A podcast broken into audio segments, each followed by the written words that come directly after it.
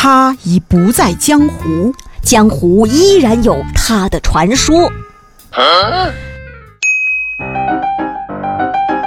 前两天呢，咱们江苏南京的南京师范大学附属中学迎来了毕业典礼，校长葛军在典礼上发表讲话。不过呢，在网络平台上啊，葛军老师讲话当中推荐的一本书叫《微积分的力量》，意外爆红了。怎么回事呢？葛军在讲话当中表示了，说推荐同学们深入阅读《微积分的力量》这本书。不论你的兴趣是倾向人文还是倾向科技经济等，在书中你可以感知微积分这一基本思维方式以及基本工具对你未来的重要性。哇！大家听完之后啊，纷纷到微博去留言，表示说，呃，葛军老师，我已经默默的把《微积分的力量》加入购物车了。但是作为学渣，我想问一句哈，啊这个微积分的力量，微积分有什么力量啊？能整死你的力量。呵，哎，但我也想问一句，嗯，我一个连三角函数都学不懂的人，有没有资格看这本书啊？你说呢？啊，不过说起葛军葛大爷那真是成名已久了。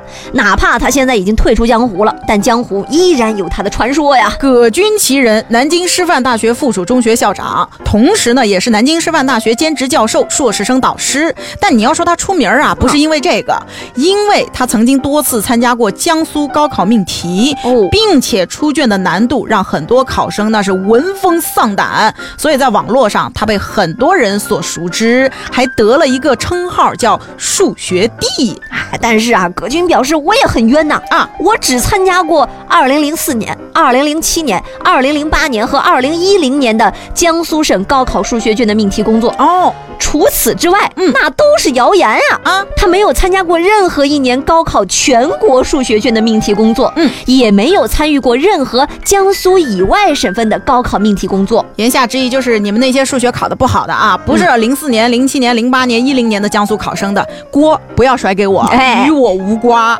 是的，所以我就想问一句啊，朋友们，你们有没有体会过高考数学被葛大爷支配的恐惧呀？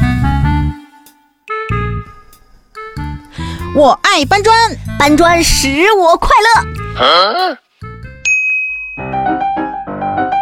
最近呢，山东临沂的一位小学三年级男孩啊，不愿意上学，又说想去搬砖。好家伙，哎，这妈妈还真送他搬砖去了。啊，妈妈李女士呢，把他送到了朋友的工地上去体验一下搬砖的快乐生活。怎么样啊？这李女士说啊，儿子去了三天，第一天回来呢，说累，想去种地了，不想搬砖了。呵，但是万万没想到，三天结束之后，儿子好像还挺喜欢搬砖的。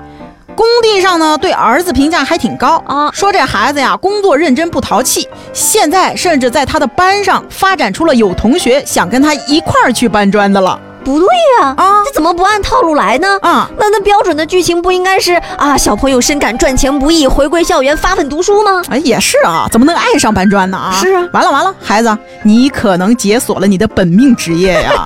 你看，既然专业人士都说你干活认真不淘气，夸你是工地搬砖的好苗子，我有一个大胆的建议呀。你说，那以后你就在这儿干吧，嗯反正早晚要搬砖的，咱们早点入行，还能挣个辈分、工分什么的，是不是？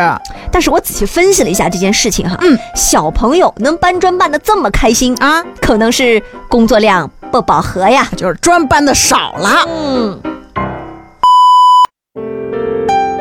小时